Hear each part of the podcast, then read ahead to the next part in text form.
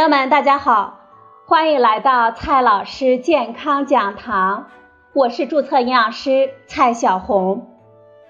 今天呢，蔡老师继续和朋友们讲营养聊健康。今天我们聊的话题是水中毒。这天气啊，是越来越热了。天气热的时候呢，大家喝水自然就会更多。但是啊，最近微博上出现了一个热搜，每天喝四升水可能会中毒，这让很多人啊表示非常的惊讶。世界卫生组织的专家指出，每天饮用超过四升水可能会中毒，导致我们大脑受损甚至死亡。现在呢，正是盛夏季节，酷暑难耐，补水更是我们人人都需要的。喝水真的会中毒吗？我们还能不能愉快的喝水呢？如何喝水更健康呢？今天呢，我们就聊这个话题。首先呢，我们先来看一下，喝水太多为什么会中毒？我们知道，我们人体内百分之六十以上都是水，这些水对我们是无比重要的，它们能够运输我们体内需要的物质，也是各种生化反应的载体，比如出汗、排泄、呼气等等。但是，如果喝水又多又快，也可能带来危险。对一个健康的成年人而言，如果短时间之内喝过多的水，不仅不会让你变得更加健康，还可能会有害健康。为什么呢？这主要跟我们的肾脏代谢有关。我们健康的肾脏在正常的状态之下，每小时可以排出八百到一千毫升的水，也就是尿液。因此呢，在这个程度内摄入水分。我们肾脏表示毫无压力，但是如果在短时间之内，我们突然饮用了巨量的水，我们肾脏来不及排出，那么这些多余的水就会大量的进入我们的细胞，导致低钠血症了。低钠血症就是我们血液中的盐分不足，表现是我们血液中钠的浓度呢。低于每升一百三十五毫摩尔，我们正常的范围呢是一百三十五到一百四十五每升毫摩尔。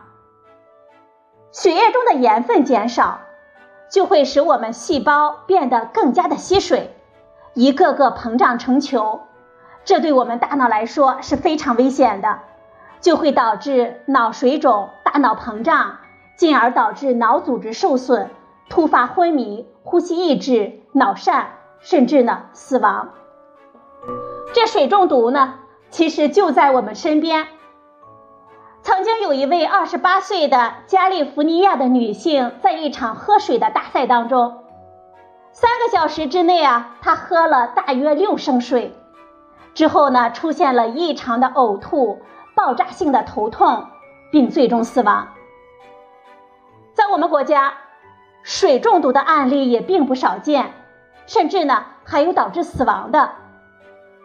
比如有一位三十七岁的男性，住院期间到洗手间自来水管处大量的饮用自来水，被发现的时候啊，病人意识模糊、腹部膨隆、四肢震颤、喷射性的呕吐。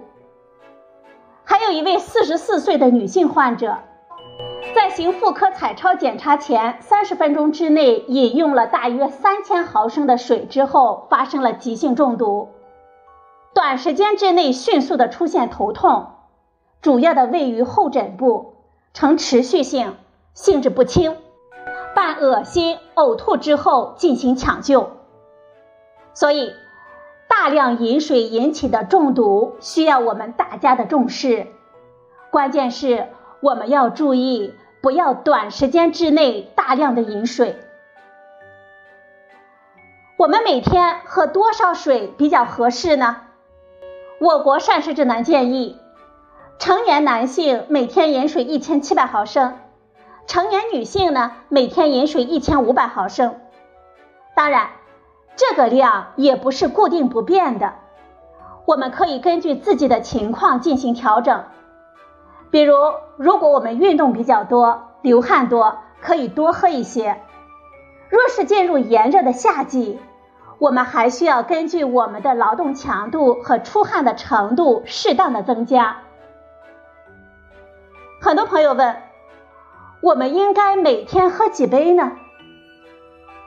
一直都有说法称，我们每天呢要喝八杯水。其实，具体要喝几杯，我们还需要看我们使用的杯子的容量大小。一般呢。我们喝水的普通杯子都是两百毫升到三百毫升，所以啊，一般是六到八杯水。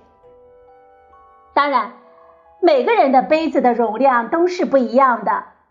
最好的办法呢，就是根据自己杯子的容量大小，简单的换算一下，并不用苛求必须达到八杯水。市场上的水的种类是非常多的，白开水、矿泉水。矿物质水、纯净水等等啊，甚至还有磁化水、氢化水、富氧水等等，让我们眼花缭乱了。这么多水，我们应该喝什么水呢？其实，我们喝水的根本目的是满足我们机体对水的需求。水说白了，主要就是我们体内营养物质和代谢废物的搬运工。它只是一个载体，无论我们喝什么水，都不可能把它当做营养物质的来源，也不可能有什么神奇的功效。所以，只要是符合国家标准的水，我们都是可以放心的饮用的，不存在哪种水更健康的问题。大家呢，完全不用为了喝什么水而纠结。对于我们普通的家庭来说，烧开后的凉白开就是非常好的选择。矿泉水、纯净水也都是可以的。至于富氢水、富氧水、磁化水、小分子团水这些所谓的功能水，就不太靠谱了。而且这些吹上天的水啊，都是骗人的，他们不会让你更健康的。只会让你掏更多的冤枉钱。最后一个问题，如何喝水更健康呢？大家要注意以下三点。第一点，喝水需适量。我国膳食指南建议，普通的成年人每天喝水一千五百毫升到一千七百毫升。当然，这个呢是个推荐量。我们并不用恪守，可以根据自己的情况来调整。如果是夏天，或者是运动量比较大、流汗多，我们就再多喝一些。北方的空气比较干燥，也可以适当的多喝一点水。体力劳动者或者是待在户外的人，渴得快就喝得多，也可以多喝。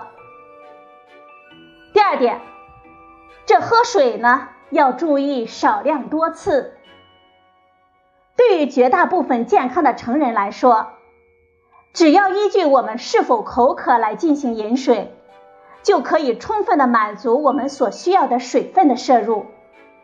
当然了，我们也可以有意识的主动的喝，少量多次的喝。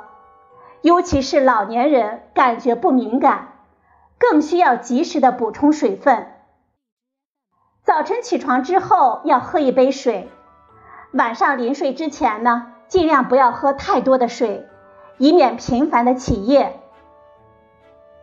第三点，一些慢性病患者要注意多喝水，比如泌尿系结石、高尿酸血症、痛风、糖尿病患者应该多喝水，这些呢能够降低疾病的风险。